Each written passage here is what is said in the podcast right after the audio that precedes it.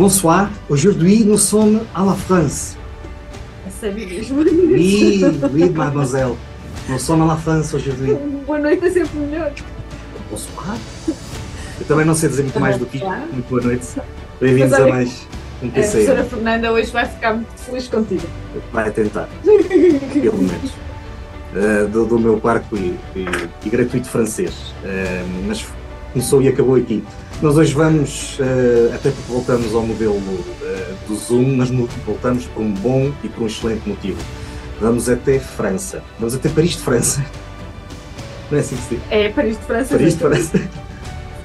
Vamos até Paris de França, vamos falar com a nossa convidada, uma portuguesa, naturalmente. Senão o programa não ia acontecer, porque não temos conversa Não. para 50 minutos de francês.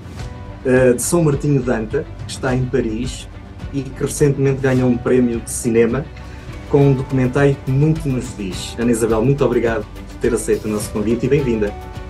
Muito obrigada eu pelo convite, pelo interesse pelo meu trabalho e uh, bonsoir. Pronto, e ficamos por aqui, está bem, Isabel? Agora em português, Sim, daqui sim, até ao sim. Pode Eu ser? também prefiro, eu também prefiro. Hum, esta é a história que temos hoje para vos contar, a história de quem tem contado as histórias que cá e lá nos tocam a todos um bocadinho. Vamos falar sobre dor. Isso tem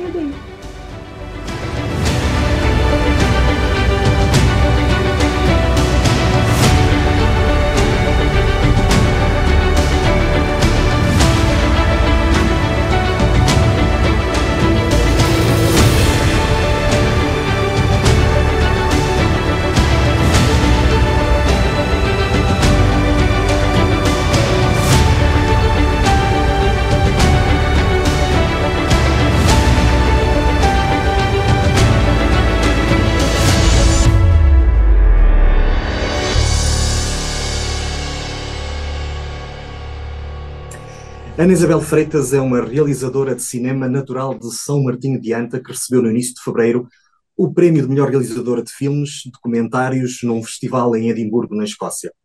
Mas Ana Isabel Freitas é mais do que realizadora. Tem uma paixão pelas artes, pela pintura e pela sua região. Diz que gosta de se focar na relação entre as pessoas e os lugares, e é isso que tenta trazer, sobretudo ao seu trabalho no cinema de documentário. Desde Paris, onde reside atualmente, está hoje connosco, mais uma vez bem-vinda. Uh, Ana Isabel, lá embaixo é o filme que lhe valeu este prémio uh, no World Independent, Independent Cinema Awards, na Escócia. O que é que tem de especial este filme? Bem, este filme tem toda uma história que só em si, uh, desde o início da ideia do filme até ele chegar aos festivais, dava todo um outro filme. Uh, ele chama-se Lá Embaixo um, porque é uma expressão muito utilizada aqui em França um, para designar Portugal. Portanto, uh, e para mim, quando comecei a ouvir uh, ah, vou lá embaixo, ou é feito como lá embaixo, estou a cozinhar como lá embaixo. E durante o tempo que eu passei, principalmente com o filme, é sobre três ranchos folclóricos portugueses em França e as associações que, que os detêm, uh, assim como alguns convidados especiais, mas sempre ligados ao folclore, à imigração, à tradição. Um, e lá embaixo é uma expressão que eu comecei a ouvir desde o início do, do filme e uh, aqui e ali que toda a gente usava para designar Portugal. Eu achei uh, que poderia ser realmente o título do filme porque é mostrar proximidade ao mesmo tempo com uma distância enorme, não é? França e Portugal, geograficamente não é propriamente ao virar da esquina, mas a proximidade é tão grande Uh, das pessoas com as suas raízes, com, com as tradições, que uh, estavam sempre a repetir, quando vou lá embaixo, quando faço isto lá embaixo. Lá embaixo para mim era, não sei, descer a rua para ir à fonte. não fazer uma viagem enorme. Pois, nós às vezes dizemos isso quando vamos a Lisboa ou Algarve ou uma coisa desse género, mas de facto eu não tinha consciência que esse termo era usado em França uh, sobre Portugal. Engraçado. Mas, mas ele é usado. São os portugueses que usam ou são os franceses? São os portugueses, claro. São os portugueses. Há qualquer coisa de muito familiar. Uh, eu depois acabei por traduzir o, o título, que não foi muito uhum. fácil, em francês para là-bas, uh, que é uma coisa um bocadinho mais parecida com lá em baixo, uh, e, que, e, que, tem essa ideia de geográfica de em baixo, não é? De mais mais a sul, e depois over there em inglês, um, porque acho que dá esta ideia de ligação. Apesar de estar longe, há qualquer coisa que une ainda, muito forte. Esta não é a primeira vez que o filme estava em destaque em festivais de cinema. Teve quatro nomeações em início e venceu o mesmo prémio de melhor documentário em língua estrangeira, não é? Sim, no fundo foi esse prémio que, um, que tornou possível depois a inscrição no World International Cinema uh, Awards, uh, porque isto é uma rede de documentários que existem em várias cidades. Eu tinha sido nomeada para nisso com quatro nomeações: uh, melhor interesse histórico, melhor cinematografia, melhor realizador de documentário de língua estrangeira e depois e melhor documentário de língua estrangeira, que vamos por ganhar o prémio de melhor documentário de língua estrangeira, e foi esse prémio que depois automaticamente inscreveu o filme na, no festival de todas as cidades, e foi esse que, que acabámos por ganhar em Edimburgo com, com o melhor realizador. Mas isto não tem sido assim isto é, é, no fundo o fim da viagem do filme em, em, festivais. Agora estou a começar a distribuição e a tentar realmente que o filme vá para salas em Portugal, em França, já estreou nos Estados Unidos também. Um, mas acaba com alguns prémios, o que é sempre bom para ajudar depois à fase seguinte, mas o, o, o caminho que o filme teve que fazer até lá foi, foi tortuoso.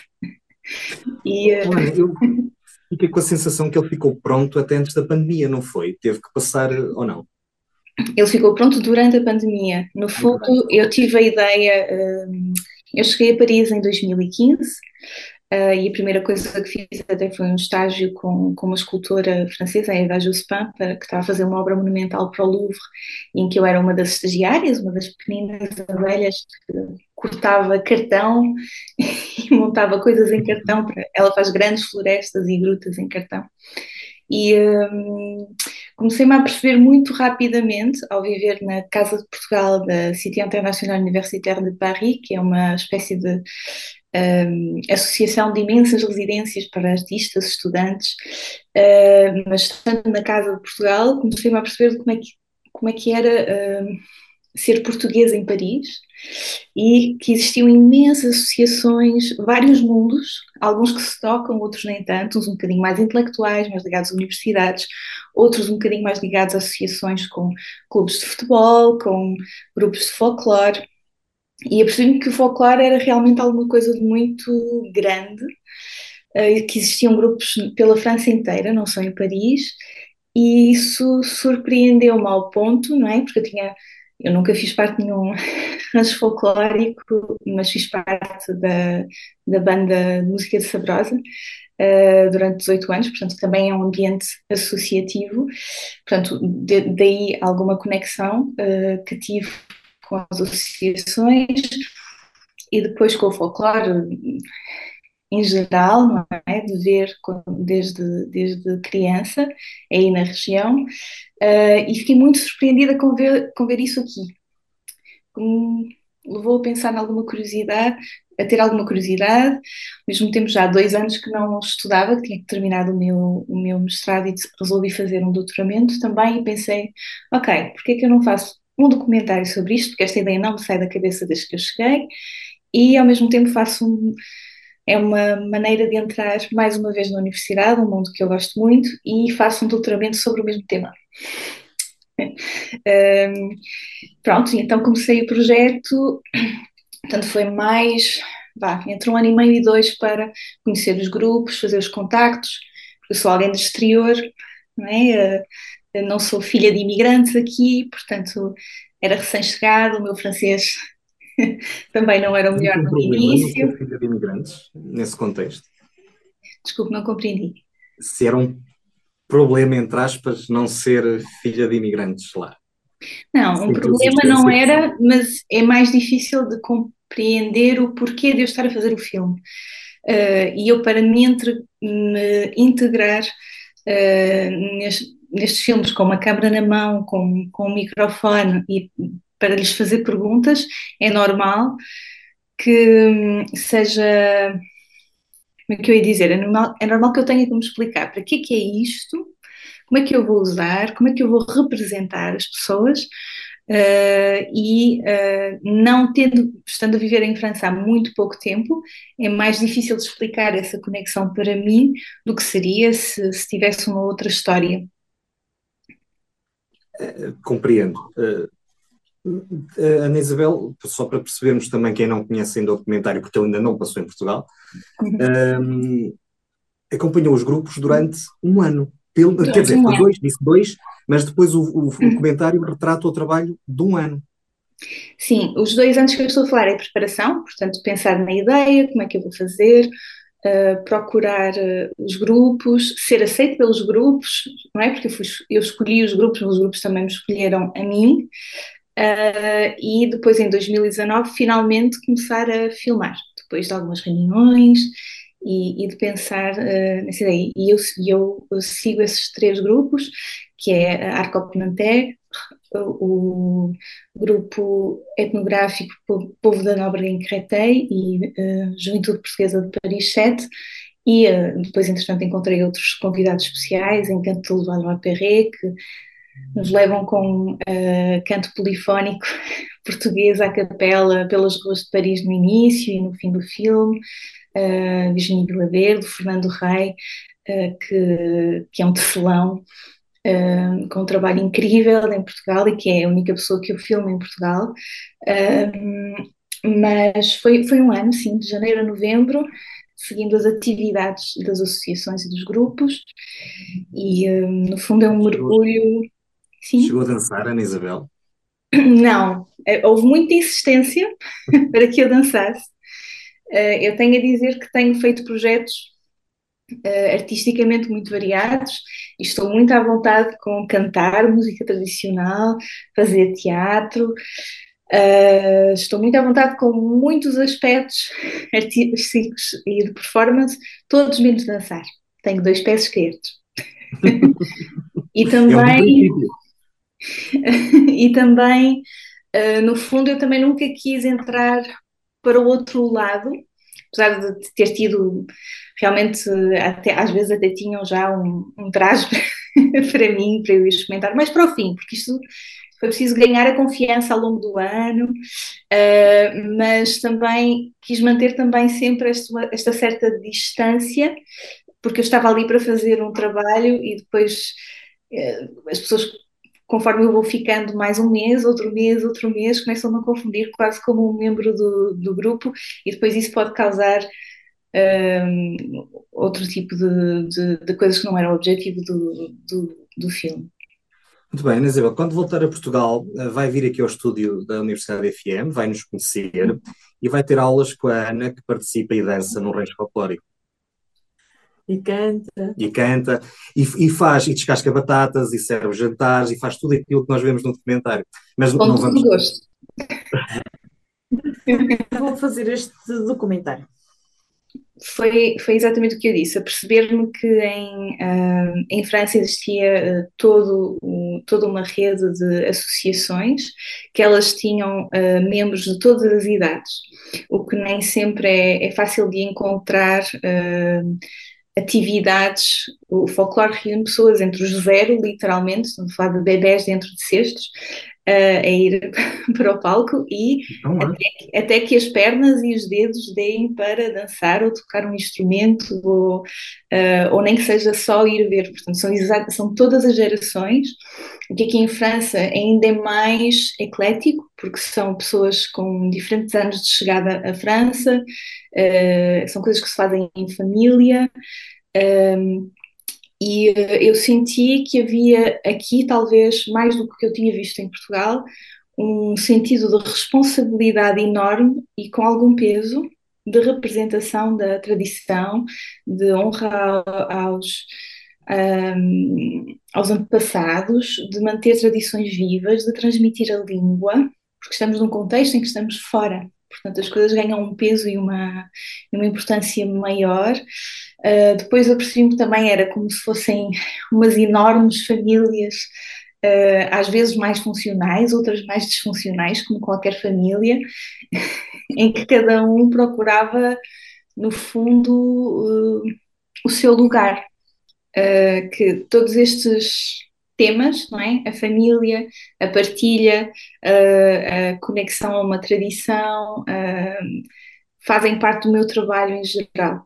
Uh, quer seja artístico, mais do lado das artes plásticas, pintura, quer seja em cinema documentário, talvez um bocadinho mais autobiográfico, mas são pontos que sempre me interessaram ao longo do meu trabalho artístico e académico também.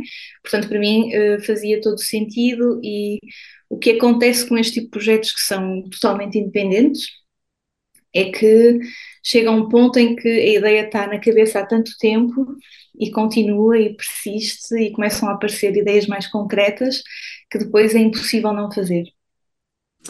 Ana Isabel, uh, pegando um bocadinho naquilo que eu vou dizer, uh, precisamente que procura no seu trabalho a relação entre as pessoas e os seus lugares, neste caso e neste filme nós temos pessoas que estão fora dos seus lugares mas que depois o que tentam, isto é a minha interpretação, uh, e que se calhar ficou um bocadinho estimulado ao ver o documentário, o que tentam fazer é ter ali um bocadinho da sua zona de conforto, que é Portugal. É isto. Foi isto que funcionou nessa relação entre pessoas, lugares, apesar destas estarem completamente fora daquilo que seria o seu lugar normal. Estou a falar um bocadinho mais velhas, mais novos já vamos falar a seguir. É, é um bocadinho mais complexo do que isso, porque o que eu via no folclore em Portugal, e, e, é o que acontece, normalmente cada um representa a sua região, não é? A sua própria região, os, os, as tradições que foram passadas de geração em geração, uh, do sítio de onde vem. Uh, a questão de estar uh, fora faz com que pessoas de diferentes regiões estejam num grupo que representa, às vezes, uma região que não é a sua, ou as músicas que não são aquelas que eles aprenderam antes e que depois têm que adaptar. Uh, isto é, existem algumas entrevistas no, no, filme que falam sobre isto, sobre os viras, e na minha terra era assim, mas, uh, mas como aqui nós representamos assado, eu tive que alterar. Uh, mas há, claro que existem sempre membros que estão nas direções ou que são fundadores que têm uma ligação real à, à, região ou à terra que estão a representar. Portanto, para dois grupos é Ponta da Barca, para um outro é Viana. Um, mas, mas outros uh, representam com, com, a mesma, com o mesmo orgulho, uh, sem ser a sua própria região. Portanto, isto transforma a questão da tradição numa coisa um bocadinho mais geral e maior. É uma ligação a Portugal, é procurar uma zona de conforto, mas o que eu sinto é que existe também uma desconexão. Porque o meu ponto de vista é, eu vivi em Portugal a minha vida toda, eu estudei em Portugal, eu, eu, eu venho de São Martinho de Anta, uh, e, uh, mas fui sempre vivendo em cidades um bocadinho maiores, fiz o liceu em Vila Real, depois estudei no Porto Belas Artes, depois fui para, uh, fiz entretanto Erasmus em Itália, depois fui para Lisboa fazer mestrado e agora estou em Paris. O que me dá uma noção de Portugal ao longo da minha própria vida muito diferente da noção de Portugal que eles têm, não é? Porque há uma ligação que é muito forte, mas para alguns é um país de onde eles saíram já nos anos 60, 70, para outros são países onde eles saíram em 2008, 2010, com no, houve uma nova vaga de imigração com uh, com a crise económica, para outros é o sítio dos pais ou dos avós, uh, uh, ou é o lugar onde eles vão de férias, sempre ao mesmo sítio, sempre à mesma aldeia, ou, sempre, ou é as festas de verão, e é uma, é uma ideia muito idealizada também de Portugal. Uh, são as comidas muito específicas e uh, o que eu vejo quando vou para aí, apesar de, claro, é um bocado como as associações também em Portugal, é, é, está muito ligado ao que é o convívio no meio associativo, mas para mim é, é um outro mundo que eles próprios criam e em que estão confortáveis e em que as línguas se misturam. Portanto, o filme é falado nas duas línguas porque eu queria dar a oportunidade a cada pessoa de falar na língua uh, que lhe é mais confortável. Para alguns é português, para outros é francês e uh, para, para outros é, é a mistura das, das duas línguas. Um, são os mais, os mais jovens que sentem vergonha de pertencer ao rancho. Uh, eu não diria vergonha, uh, existem vários que, que assumem e têm nas redes sociais, ou, uh, mas existe, existe uma outra entrevista pronto, uma do, de um rapaz que eu, que eu gosto muito, uh, uh, porque é uma entrevista assim muito sincera, uh, em que ele diz que tem dois mundos, não é? Tem o mundo português e tem o mundo francês. Eu, para mim, eu não leio isso como ter vergonha, leio isso como nós também temos, sei lá, os amigos do, não sei, do, do coro, os amigos dos ginásios, é um bocadinho, uh, às vezes nós separamos também um bocadinho os nossos grupos. E uh, eu acho que também é uma questão um bocadinho de proteção, um, da mesma forma que há alguns anos havia mais dificuldade nas famílias em ensinar português em casa, porque queriam que os filhos fossem in, uh, integrados de uma forma que, que os pais não conseguiram. Uh, neste momento, eu acho que os jovens depende, depende um bocadinho dos grupos se, e, e, e dos amigos que têm porque não é fácil, mesmo em Portugal, não é? Fazer parte de um rancho e ser uma pessoa nova e ter os, os trajes e. Um... Não, em Portugal temos toda a mania que, que aquilo não é fashion. Exatamente, ou, ou, que não compreende bem, então um rapaz a dançar, ou uh, portanto eu acho que isto não tem tanto a ver com, uma, com, com vergonha, mas tem a ver com alguma proteção de dizer a quem, a quem sabem que vai compreender, uh, porque na realidade isto é mesmo muito português. O facto destes grupos existirem e existirem desta forma tão, tão grande e tão forte, porque outras comunidades, como a comunidade italiana, que também tem um folclore bastante forte, um, e que está, está aqui há tanto ou mais tempo que os portugueses, não. Estes grupos não existem da mesma forma.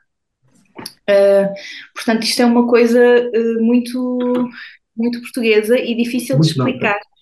Mesmo a amigos que tenham, que sejam também uh, tenham também outras origens que não só puramente francesa. Uh, Ana Isabel, durante o, o documentário, isso nota-se de certa forma, uh, há pouco estava a dizer que teve alguma preocupação em não se envolver a dançar e não se envolver demais para que houvesse ali algum distanciamento para poder captar o mais puramente possível o que pretendia. A verdade é que isso resultou, a meu ver, que não percebo nada de cinema, só gosto de ver, a verdade é que resultou muito bem, porque aquelas pessoas praticamente estão-se a marimbar para o facto de estar ali uma câmara. Eu fico com essa sensação, isso é genuíno, pronto.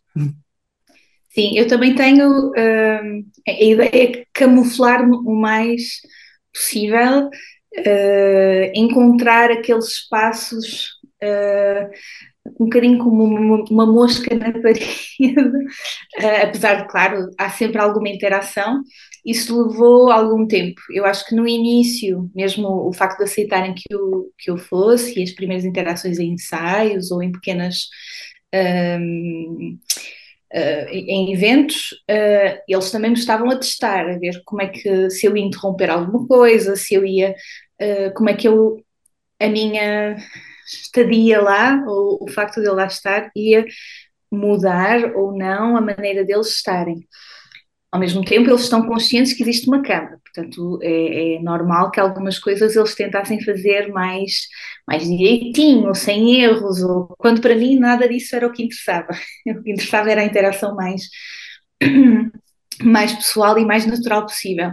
E acho que isso foi uma coisa que se foi ganhando, por um lado, mais à vontade comigo, uh, e por outro lado, eu também fui aprendendo a quando ligar a câmara é uma das coisas mais difíceis no meu trabalho, enquanto realizadora de documentários, porque como eu trabalho com uma equipa de um, que sou eu, uh, uhum. e faço todo o processo, de, de, desde a produção até, uh, até a realização e depois a montagem, e é na montagem que eu vou criar a história, apesar de, com um período de rodagem tão grande, eu tive tempo também de ir percebendo o que é que eu já tinha filmado, o que é que eu queria de novo ao longo dos meses, que entrevistas fazer, já tinha visto quem é que teria mais à vontade para falar, ou às vezes nem a pessoa mais, que vem mais para a frente ou tem mais à vontade, mas que teria uma coisa interessante para dizer, também faz parte do meu trabalho.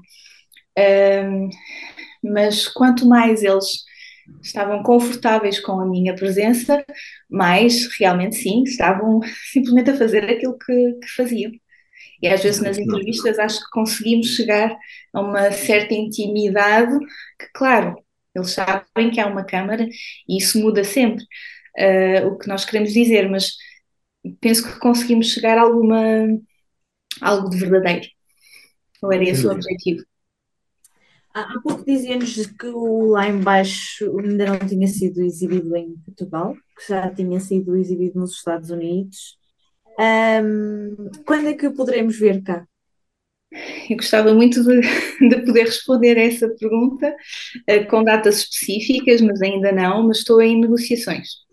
Uh, com, uh, com, gostaria muito de o levar a Ponta da Barca, porque há dois grupos que são de Ponta da Barca e acho que faz todo sentido mostrar às pessoas que lá estão e que veem estas pessoas chegar, os protagonistas do filme, chegar no verão Uh, terem uma, uma ideia do que é que se passa realmente em França e do quão apegados a, a, a isto tudo as, as, pessoas estão e, e o quão lutam por manter algumas coisas que mesmo em Portugal às vezes não, não se mantêm.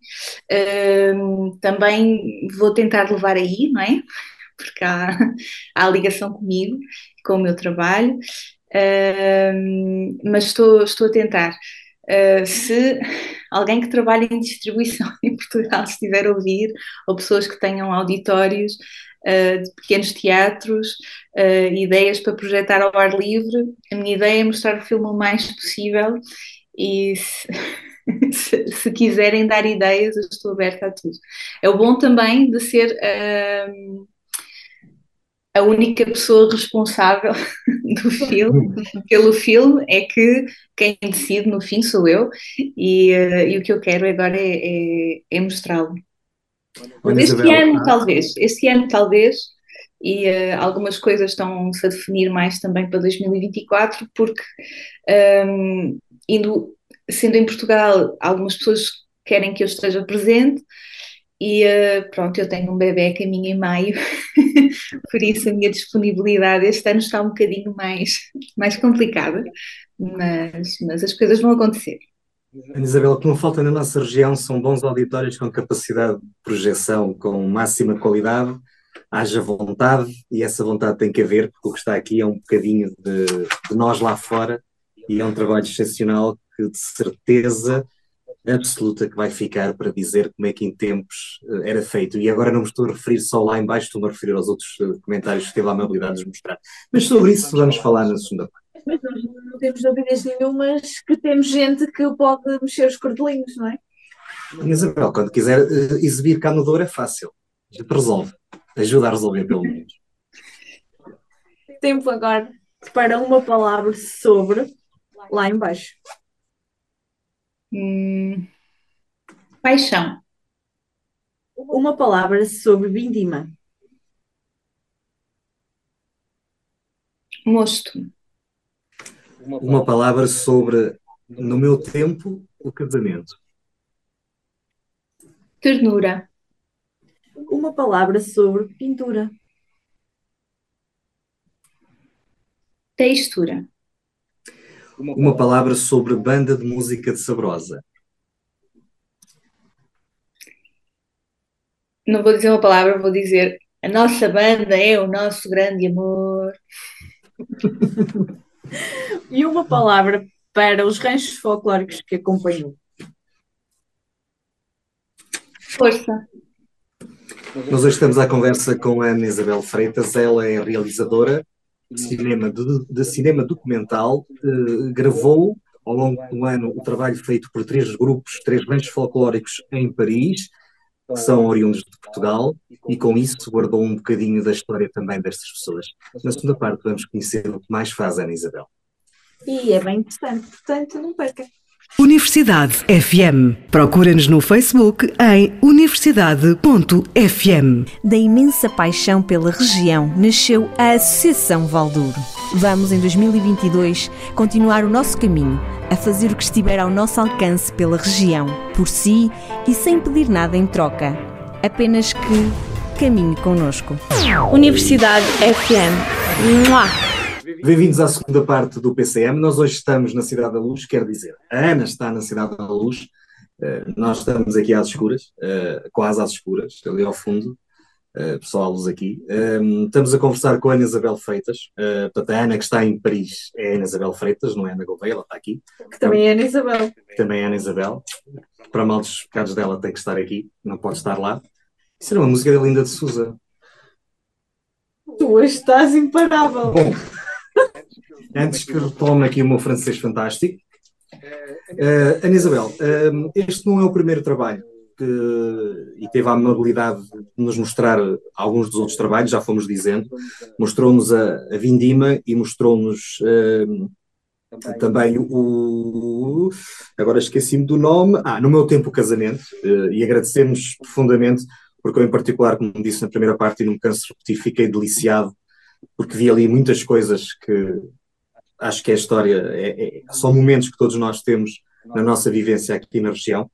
Uh, mas este Vindima, que foi lançado em 2015, ou que ficou pronto em 2015, é um documentário que lhe é muito especial. Porquê?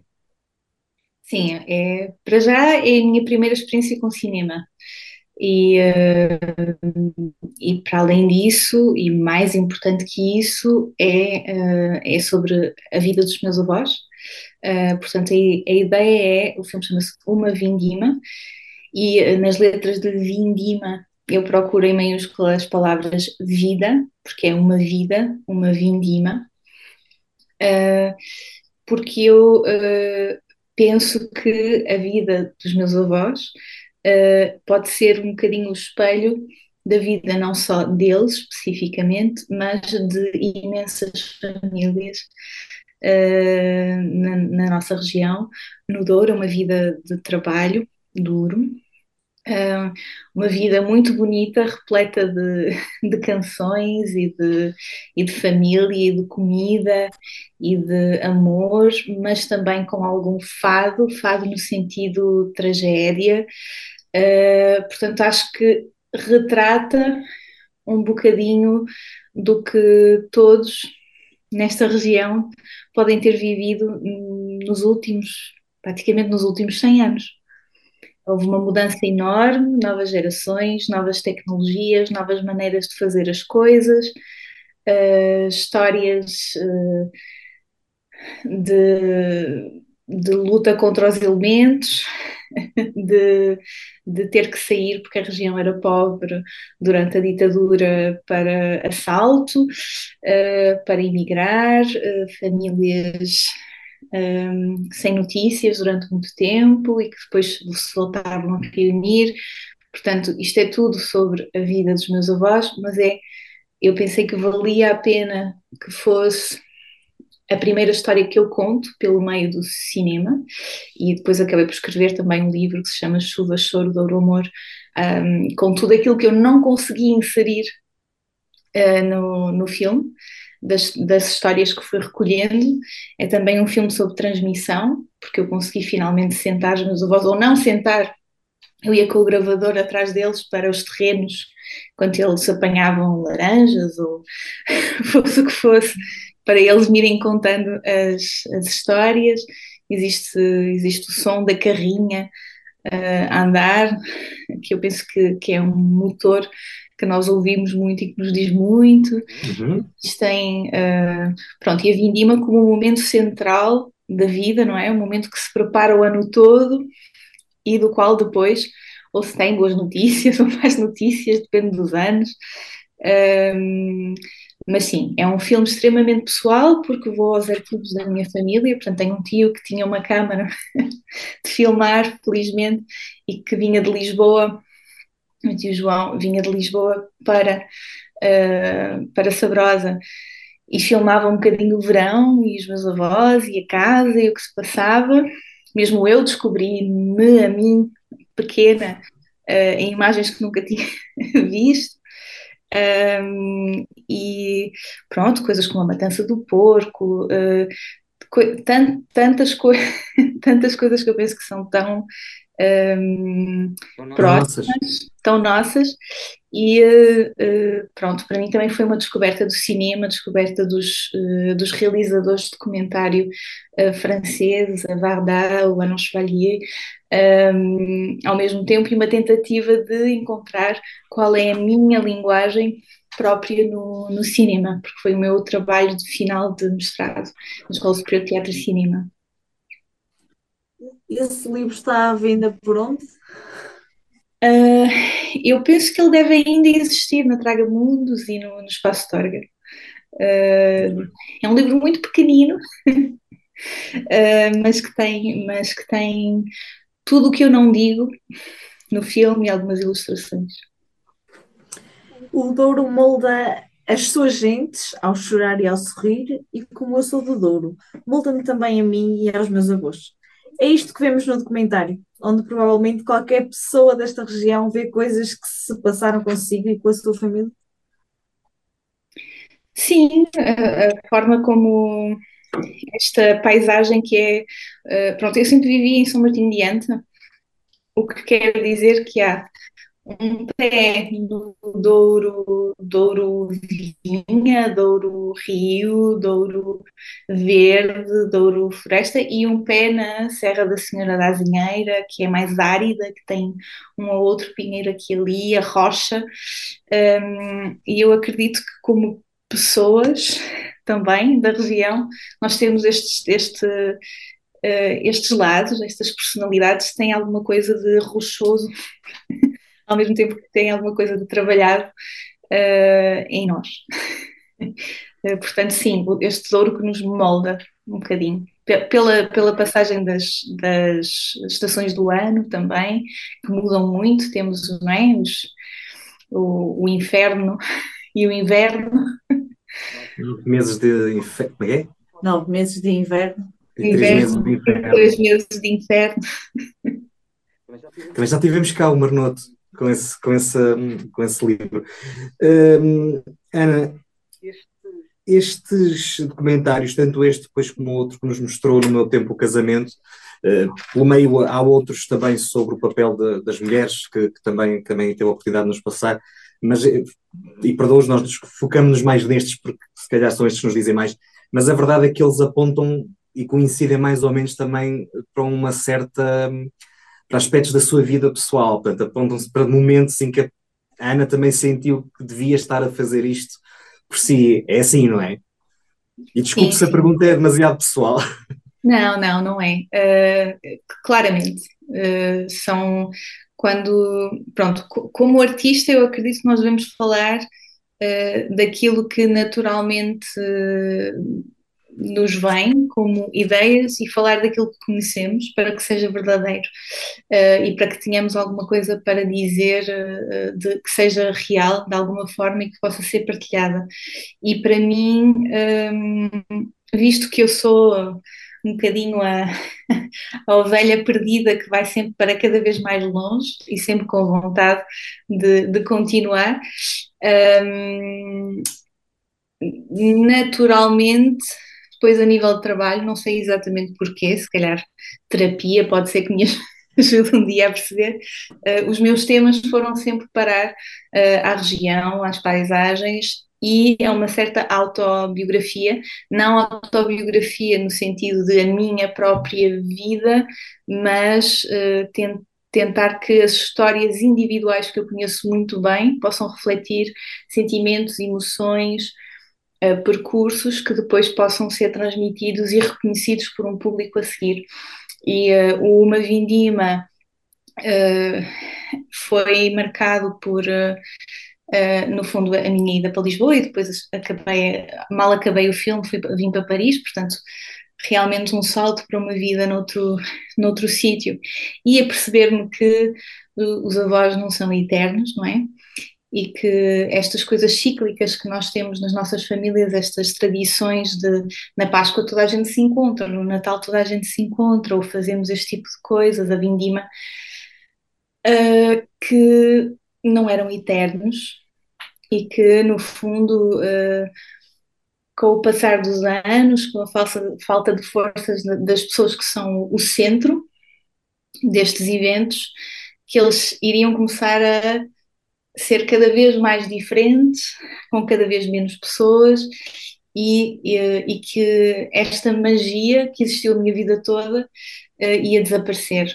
Uh, portanto, alguma urgência em filmar uh, o que ainda existe, porque mesmo este tipo de coisas, eu penso que não é na minha família só, que pequenos produtores, as cooperativas, estas coisas que não estamos propriamente num momento em que temos garantida uma próxima geração a fazer as mesmas coisas ou da mesma forma. É? Temos as grandes empresas a tentar comprar terrenos, temos portanto, é uma forma de fazer que eu senti que se calhar era melhor congelar no tempo. Eternizar. Uh, eternizar. E também é uma maneira de eu eternizar uh, as pessoas de quem gosto, que são os protagonistas, uh, que, que, de repente se veem como personagens principais numa tela de cinema ou uh, ou se veem representados, não é? Pessoas simples que trabalharam a terra a vida toda e que têm, e, e eu diria que, pronto, nisto nos avós é muito verdade, têm mesmo caráter de personagem principal. Um, este documentário e o, ou seja, o Vindima e o No Meu Tempo Casamento já foram alguma vez exibidos em Portugal? Sim, o, o Uma Vindima teve uma vida muito interessante, foi o meu primeiro filme. Eu acho que na altura nem sequer me apercebi do quão interessante foi a vida do filme.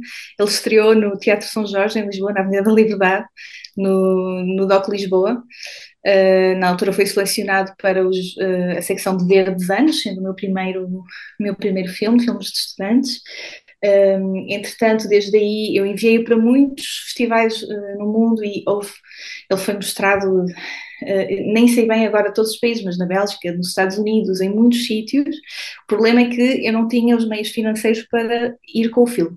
Portanto, a Lisboa fui, um, mas não pude aproveitar a vida de festival que o, que o filme teve ao ir com o filme e fazer os contactos e essas coisas todas, porque não tinha meios financeiros para, para o fazer, mas, mas pronto, mas o filme foi visto em muitos sítios, depois o Doc Lisboa acabou por levar a Macau uh, e uh, também houve um momento muito especial para mim da apresentação em Sabrosa, porque é o sítio onde, onde aconteceu em colaboração com a Câmara Municipal, uh, porque dentro do filme temos músicas cantadas pelo coro da Universidade de Lisboa, que era o meu coro em Lisboa em que eu cantava, mas também pelo, uh, pela tuna da Universidade Sénior de Sabrosa, portanto, fizemos um evento em Sabrosa com o filme e também com música ao vivo, eu trouxe as pessoas de Lisboa, que ficaram a, dormir em casa de família, um, a tuna da Universidade Sénior uh, cantou no palco e depois apresentei o filme. Portanto, isso para mim também foi um momento bastante especial em que eu pude estar no palco a cantar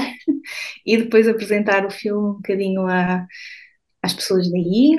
Uh, entretanto, depois ficou um bocadinho parado porque eu fui fazendo outros projetos. No meu tempo, o casamento ainda não saiu em lado nenhum, eu estou agora a enviá-lo para festivais. É um filme, se calhar, ainda mais pessoal, porque é. Um, no fundo, é uma neta, eu, a perguntar aos avós como é que foi o dia do casamento, porque efetivamente eu ia me casar nesse ano e, e casei-me alguns meses a seguir a gravar as, uh, as entrevistas. E uh, existem algumas imagens intercaladas também uh, em que eu costuro o meu vestido de noiva, não do zero, mas faço os ajustes eu própria à mão. E há, é um filme bastante feminino, não só porque só aparecem as minhas avós a falar uh, e eu a costurar e a fazer perguntas. Uh, mas... Uma das suas avós a fazer-lhe perguntas a si, Ana. Ela ah, também? Os escolhidos de cumprir os parâmetros todos. Claro, claro, mas isso é muito importante. Elas já o conhecem as duas há muito tempo, mas o filme acaba por ter uma. Portanto, é isso, falando de uma forma simples, e a ideia vinha de, no início de tentar também, no fundo, uh, marcar uma maneira que era diferente de fazer as coisas. Nós hoje, uh, os casamentos têm mais uma ligação quase aos filmes de Hollywood, e a, a, tradições americanas e do que, do que propriamente aquilo que era há 65 anos atrás ou há, ou há 50 anos atrás, quando as minhas avós uh, se casaram. Uh, não estou a dizer as datas bem, mas esta coisa de não é, o, o, noivo ir buscar a noiva à casa e depois esperarem pelo padre, depois subirem, depois irem as pessoas todas até e a cantar até ao, ao sítio onde se vai comer. Portanto, existem todas estas coisas que também já desapareceram de uma certa forma e que eu queria que ficassem pelo menos ditas. Uh, achei interessante a questão das fotografias, não é? Tenho uma avó que tem uma fotografia no dia de casamento, uma única fotografia e uma outra de que não, não há qualquer tipo de registro, portanto é completamente o oposto do que hoje temos 50 mil fotografias e vídeos e coisas para escolher uh, e, uh, e acaba por rodar muito à volta de ter uma fotografia com cada pessoa e, e, uh, e existem estas sessões todas. E um, por outro lado tem a ver com, com de maneira mais séria com a memória com, com a perda da memória e com a fragmentação das coisas, portanto, acabou por ser também, claro, muito pessoal e eu, no fundo, apareço no fim e, e há uma relação com o facto de eu me ir casar, mas tem a ver também com essa. Por quanto tempo é que eu vou poder ouvir estas histórias e a diferença entre as duas avós. Uma, ainda, apesar de em luto, uh, há pouco tempo, mas daí alguma emoção, mas ainda a fazer as vozes todas das pessoas e a, e a contar as histórias de uma forma muito viva. Uh, pronto, e a outra em muito mais dificuldade, e eu penso que é uma coisa que uh, não é só em Portugal e não é só na região, mas que neste momento faz parte da vida de muitas famílias, que é uh, pronto, a demência já numa idade avançada, ou Alzheimer, ou problemas assim deste género, e nós começarmos a perder parte das pessoas e, e, a termos que lidar com isso. Portanto, o filme para mim é, é também sobre esse, sobre esse tema. Ana, quantas fotografias? Não se preocupe, eu tenho 2.500, não se aproveitou nenhuma. Ana, a sua formação base é em artes plásticas? Como, como é que surgiu o cinema? O cinema surgiu uh, de algum fascínio desde, desde criança. Os meus pais tinham este hábito de comprar coleções de coisas, coleções de livros contemporâneos que depois só eu é que lia, ou, ou, ou, de DVDs, uh, que só eu é que andava lá a ver, portanto, fora um ou outro título que víamos em família, eu sempre andei a, a ver os, os, móveis lá para o fundo e a tentar uh, encontrar e ver os filmes. Algum fascínio, talvez em criança, pelos filmes da Disney, ehm, principalmente pela Branca de Neve, e depois apercebi-me porque que era a Branca de Neve, não era a história, era, era a única cassete ainda em VHS que eu tinha, que, que no fim tinha o, o processo de, de, de, construção do filme. Então mostrava as máquinas que o Walt Disney tinha uh, tinha, tinha criado e as camadas e as cenas, como é que se faziam. Portanto, aí eu perceber que se calhar era aquela casseta que eu via mais, não exatamente pela história, me assustava um bocadinho, e, mas por este saber como é que se faz. Uh, pronto, eu diria por aí, porque a nível de cinefilia não, não posso dizer que sempre fui uma, uma grande cinéfila, mesmo vocês sabem que apesar da distância não ser muito ao cinema, ia-se uma vez, muito de vez em quando ao cinema, não existem cinemas nos, na, nos municípios mais pequenos, portanto ir ao cinema foi sempre um grande evento, depois conforme fui crescendo e mudando de, uh, sempre fui muito ao cinema, mas sem uma coisa muito controlada, e depois que, que acabou por acontecer já no liceu, eu fiz um projeto com vídeo em que eu fazia de personagem, eu andei no Liceu Camilo Castelo Branco, portanto, para um concurso de escrita da, da, da escola, e eu criei um guião em que eu fazia duas personagens, a primeira e a última mulher do Camilo Castelo Branco, e aí foi a primeira vez que eu filmei qualquer coisa, o som ficou muito mal, uh, porque foi a câmara de um amigo, foi a minha primeira experiência com, uh, com uma câmara de filmar, uh, e depois já nas Belas Artes, eu comecei no meu último ano a pensar no meu projeto final, e eu estava numa espécie de luta com a pintura, o que é que eu devia pintar, quais eram os meus temas, tinha ido Erasmus e feito coisas diferentes, e não sabia bem o que fazer com o projeto final de quarto ano, e pensei, olha, vou, uh, como eu tinha um, um enorme fascínio pelo trabalho da Helena Almeida, que viu a pintura um bocadinho de uma maneira mais teórica, ela sempre pensou e viu como uma pintora, mas depois acabava a fazer fotografia e performance, pensei, olha, vou também tentar fazer uma reflexão mais, uh, que eu ia dizer, uh, conceptual do que é a pintura e criei uma série de performances filmadas e comprei a minha primeira câmara com o dinheiro que tinha no fundo, uh, todo o dinheiro que, que tinha da, da, banda, que nós recebíamos alguma coisa no verão por fazer as festas e que tinha juntado e comprei a câmara com o dinheiro que tinha, uma, uma coisa muito pequenina, que serviu depois para, para filmar uma vindima também, um, uma Sony Handycam ultra leve, não a melhor coisa, não a coisa mais estável para filmar, mas era o que eu tinha e um tripé o mais barato que existia, que ainda tenho. Uh, portanto. Eu tinha Grundig, Ana Isabel, tive duas Grundigs. Dois uh, milímetros ainda, de mas, digital. Sim, mas depois de come começar aí, tive uma, uma, uma aula também de, de vídeo uh, na faculdade que me chamou bastante a atenção, portanto, mais passando pela videoarte uh, e como sempre fiz teatro, fiz teatro bem, com, a professora, com a professora Fátima. uh, uma vez, uma só vez, que eu depois mudei também de, de escola para ir para, para, para o liceu. Um, e uh, depois fiz, fiz muito teatro no, no, liceu, fiz teatro no Porto, fazia parte do Teatro Universitário do Porto, portanto tinha aulas durante o dia e todas as noites, durante quatro horas, tinha ensaios de teatro uh, no Porto. Portanto, esta mistura um bocadinho com os personagens e com estar atento às pessoas. Uh, e no fundo, quando acabei a licenciatura, eu senti que se ficasse no Porto a fazer mestrado na mesma universidade, não ia evoluir muito uh, iam ser os mesmos professores, uh, iam ser algumas cadeiras repetidas, uh, havia um, um, um, curso de documentário, mas que era bianual, e no ano em que eu acabava a licenciatura, depois teria que esperar um ano para poder entrar na faculdade a seguir para esse curso bianual de documentário, e vi que, pronto, outra possibilidade era era, era cinema e, em Lisboa, que era no, fundo é tida como a melhor faculdade do, do país e lancei-me um bocadinho assim. assim.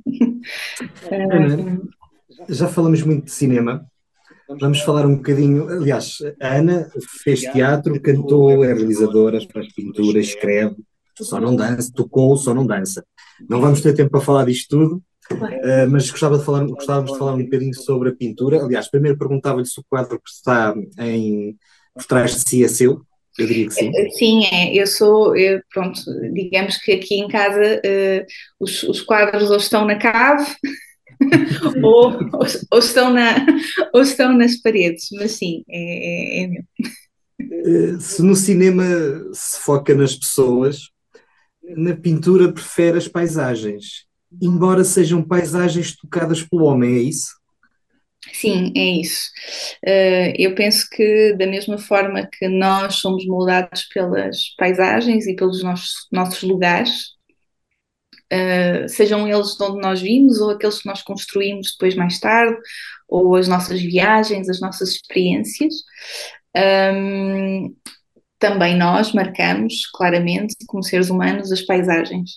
Eu tenho uma propensão mais natural para as paisagens naturais, uh, mas mesmo assim, e penso que vindo da região do Douro, que é em que o natural e o humano é extremamente ligado, não é? As linhas que nós vemos, não é? Nas imagens que temos do, do, do Douro foram todas construídas pelo homem. não é propriamente a paisagem natural da, da região, mas ao mesmo tempo temos, temos pinhais e florestas e coisas muito mais, e arbustos e, e um, que, que são mais nativos, vamos dizer assim, um, e um, na pintura houve muita experimentação nas belas artes, não é? Tive vários exercícios para fazer, não quer dizer que eu não consiga fazer um retrato, que faço de vez em quando, um, mas o que acaba por me chamar a atenção são as paisagens e esta ligação ao humano, ao toque, à textura, vem às vezes num caminho, numa linha uh, de comboio uh, que passa num, e também na dia? Numa, numa ponte numa ponte ou uh, mesmo na manipulação dos tecidos. Hum. Porque Sim, também vi essas. Portanto, porque eh, eu senti uma relação uh, com a costura, vamos dizer assim, com os tecidos, que não é um, propriamente ligada à roupa, apesar de eu ter feito também alguns figurinos para teatro. Eu não sou propriamente perfeccionista, ou, mas as minhas avós sempre costuraram, a minha mãe também sempre deu uns pontos, portanto é uma coisa que eu acho que passa principalmente no lado feminino das famílias de geração em geração. Eu sempre tive um fascínio grande sobre, sobre a tela. Depois de um projeto final de licenciatura em que eu no fundo, desconstruí a pintura na minha cabeça e as camadas todas e, e o, a, madeira e os fios que fazem parte da, da tela e a impermeabilização. Acho que isso depois acabou por, mais tarde, quando comecei um trabalho mais pessoal, que não tem nada a ver com, com desafios da faculdade, me levaram a criar as minhas próprias telas, a criar relevo com os tecidos, escolher se queria uma uma trama mais fina, uma trama mais. Uh, começar a criar as linhas da paisagem já através do tecido, antes de o impermeabilizar e antes de fazer a pintura. E um, pronto, depois a pintura a óleo é aquela com que eu me identifico mais. Experimentei acrílico, aguarelas, mas, mas penso que o óleo acabou por ser aquele que me identifico mais. E por cima também uma numa espécie de desacralização assim, também, também da, da pintura, às vezes faço-lhe um bocadinho de bordado por cima, mas isto é tudo muito delicado, portanto, não, as, se olharem assim, parece um quadro normal, mas se formos perto, existem linhas, tem relevo, uh, tem relevo e uh, existe uma, existem linhas, quase caminhos, criados das raízes até aos ramos e que saem pela, eh, pela pintura. Portanto, é tudo. Os meus quadros uh, precisam de ser vistos de perto. Ao longe têm, parecem só pintados e depois, quanto mais tempo se passa, a ideia é que mais pormenores e mais pequenas texturas apareçam. Bom, Ana Isabel, se não estou em erro, já não expõe desde 2017 em Portugal, se não se, não, se, não se bem, vamos aguardar que o faça em breve para podermos ver de perto até porque ela tem escolhido sítios aqui bem perto de nós, em São Martinho de Anta, na, na casa de Miguel Torga, e, e também noutros que me, que me referiu. Um, Ana, estamos a chegar perto do final do nosso programa. Uh, realmente, uma mulher que faz tanta coisa, que já acrescentei aqui costura, porque eu tenho aqui uma lista, fui escrevendo ao longo do programa, já acrescentei aqui costura também. Uh, isto dava outro programa, mas como diz o outro, não temos tempo, daí temos que ir ao contrarrelógio. Então vamos ao contrarrelógio, um minuto. 10 perguntas. Quem é a sua inspiração? Natureza. Quem é o seu realizador favorito? Demasiado difícil, tá, talvez a Inês Varda. Filme favorito que realizou? Ah, não tenho. É como escolher entre os filhos. São Martinho de Anta ou Paris? Sou péssima a fazer escolhas.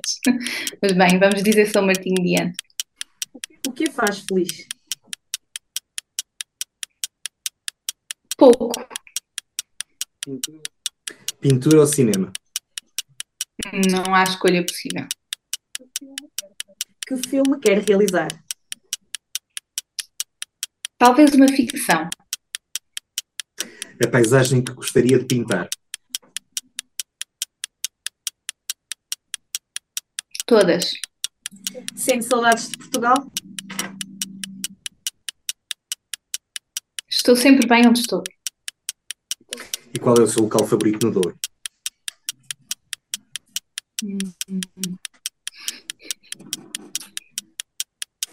Talvez a Serra da Senhora da Dinheiro. Muito bem, Ana. Foram, foi cerca de 1 minuto e 20, o que é notável porque há aqui um delay, portanto a Ana parte em desvantagem em relação aos outros convidados. E o delay nota-se, portanto há aqui uns segundos que, lhe foram subtraídos. Ana, temos mais duas perguntas para lhe fazer nesta reta final. A primeira fazia eu, a segunda fazia a Ana. Eu perguntava-lhe se seria possível fazer uma carreira em cinema documental em Portugal. Uh, da forma como eu estou a fazer a minha, sim, porque no fundo eu estou a trabalhar de forma 100% independente e, e sem estrutura, uh, mas é difícil aí e é difícil aqui. Ana, onde se vê daqui por 10 anos? E a fazer o quê? Não faço ideia. O, futuro é, está em aberto. E ainda bem. Ana, que nos boicotou o contrarrelógio porque não faz escolhas, estou a brincar. Mas olha, deve ser um problema das Anas e Isabel. Fazer escolhas? Gostar de, de escolhas, sabes como é o contrarrelógio. É meu. Ana, hum, a Ana capta os momentos com a ingenuidade de uma região, de pessoas que amam a sua terra, que amam o seu país. Obrigado por nos deixar este registro daquela que é a sua vida, mas é também um bocadinho a nossa vida, e por criar estas peças que vão de certeza daqui por uns anos, se calhar quando mostrar a, a, ao seu bebê, quando se for mais crescido, e que ele vai certamente valorizar, e só por isso tenho a certeza que já terá valido a pena, porque estamos aqui a falar de registros e que a mim me deixaram profundamente. Não sei, deixaram-me profundamente. É, e depois acrescentar que é muito triste que uma região que gasta milhões de euros num Douro Film Harvest se esqueça de coisas como aquelas que a Isabel vai fazendo. Muito obrigado por ter aceito o nosso convite. Obrigada, eu. Obrigada, Ana. Foi um gosto de conversar consigo. É um gosto de conversar convosco. Espero que, pronto, que tenha sido aquilo que esperava. E as maiores felicidades para maio. Obrigada, obrigada. Ai, para o resto E para o resto. Pois, enfim, só começa em maio. O Para Cá dos Montes é uma cooperação da Associação Valdouro com a Universidade FIA. Apresentação de Almeida e Ana Gouveia. E todas as semanas está disponível no Spotify, Apple Podcast, Google Podcast, Castbox e YouTube. E até a semana. Ah, nem tudo é mal na nossa região. Muito obrigado por isso. Nós voltamos para a semana com outra das grandes mulheres desta região.